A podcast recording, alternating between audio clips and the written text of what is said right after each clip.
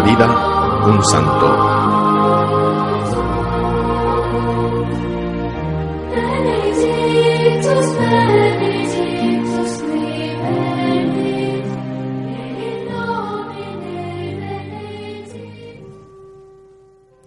Hoy celebramos a San Francisco Javier, quien nace el 7 de abril de 1506 en el castillo de Javier, Pamplona, Navarra, España.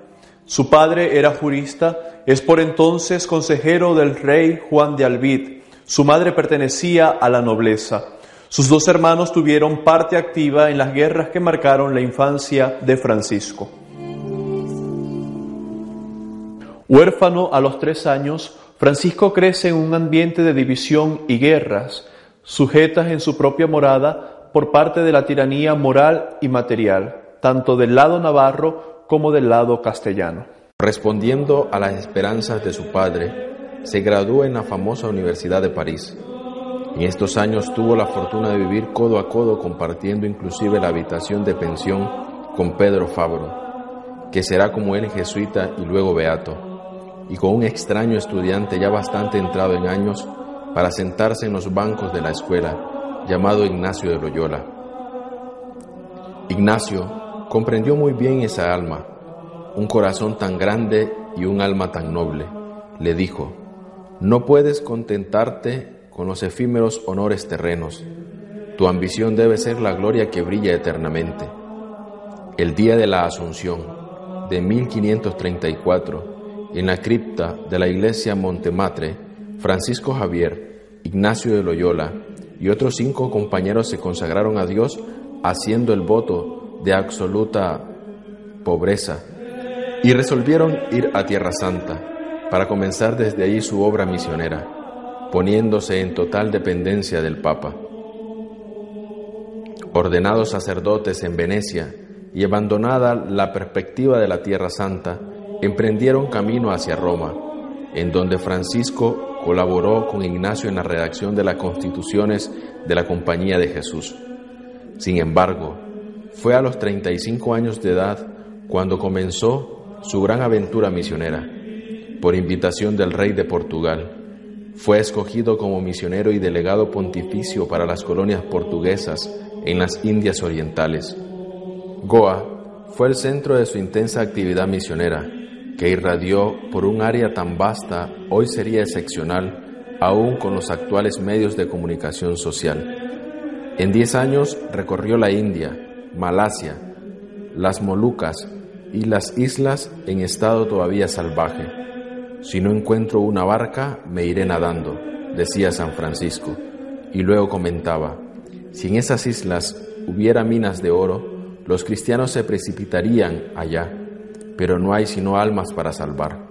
Después de cuatro años de actividad misionera en estas islas, separado del mundo civilizado, se embarcó en una rústica barca hacia el Japón, en donde, entre dificultades inmensas, formó el primer centro de cristianos.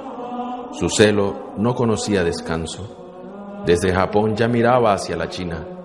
Se embarcó nuevamente, llegó a Singapur y estuvo a 150 kilómetros de Cantón el gran puerto chino, en la isla de Chanchuan, en espera de una embarcación que lo llevaría a China. Cayó gravemente enfermo. Murió a orillas del mar el 13 de diciembre de 1552 a los 46 años de edad. Fue canonizado el 12 de marzo de 1622 junto con Ignacio de Loyola, Felipe Neri, Teresa de Jesús y el Santo de Madrid Isidoro. Un buen grupo formado por Cuarteto Español y un solista italiano. Es patrono de las misiones en Oriente y comparte el patronato universal de las misiones católicas con Santa Teresa de Lisieux. San Francisco Javier es un gran modelo para la nueva evangelización. El alma necesita la oración, el equilibrio, la paz, la certeza de que Dios existe y ese amor, la seguridad de que hay otra vida más allá de la muerte donde están nuestros seres queridos y donde iremos nosotros cuando llegue nuestra hora. Todo esto lo necesita el alma y se hace gran bien al ser humano cuando lo tiene, cuando lo medita y cuando se apoya en estas verdades tan importantes. Esas verdades no llegan a miles y miles de oídos porque no hay quien se los diga.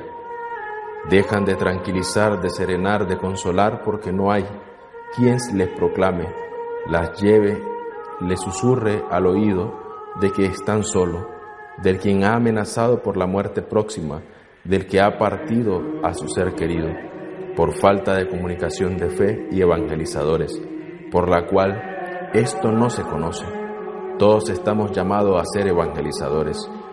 No sabemos qué hubiera dicho San Francisco Javier a los padres y madres de familias católicos en nuestros días, quizás como les hubiera reprochado durante amar demasiado poco a sus hijos, tampoco como para pensar con que tener la nevera llena y el armario también lleno de ropa y zapatillas de marca ya habían cumplido. Y es por eso que además de preocuparnos en la oración y en la limosna de las misiones lejanas, nos preocupemos más por las cercanas, nuestras familias. Tenemos que tener presente ese gran terreno de misión que si les falta la fe se quedan sin consuelo, más firme sin lo mejor de la esperanza, sin el contacto con el mejor de los amigos, Jesús. Podemos invocar a San Francisco Javier todos aquellos que vivamos en condiciones hostiles a la fe, quizás nuestra propia familia o nuestros trabajos. El santo de la amistad, del compartir, de la apertura hacia los demás. Fue canonizado el 12 de marzo de 1622, ya declarado patrono de las misiones. Su fiesta se celebra el 3 de diciembre.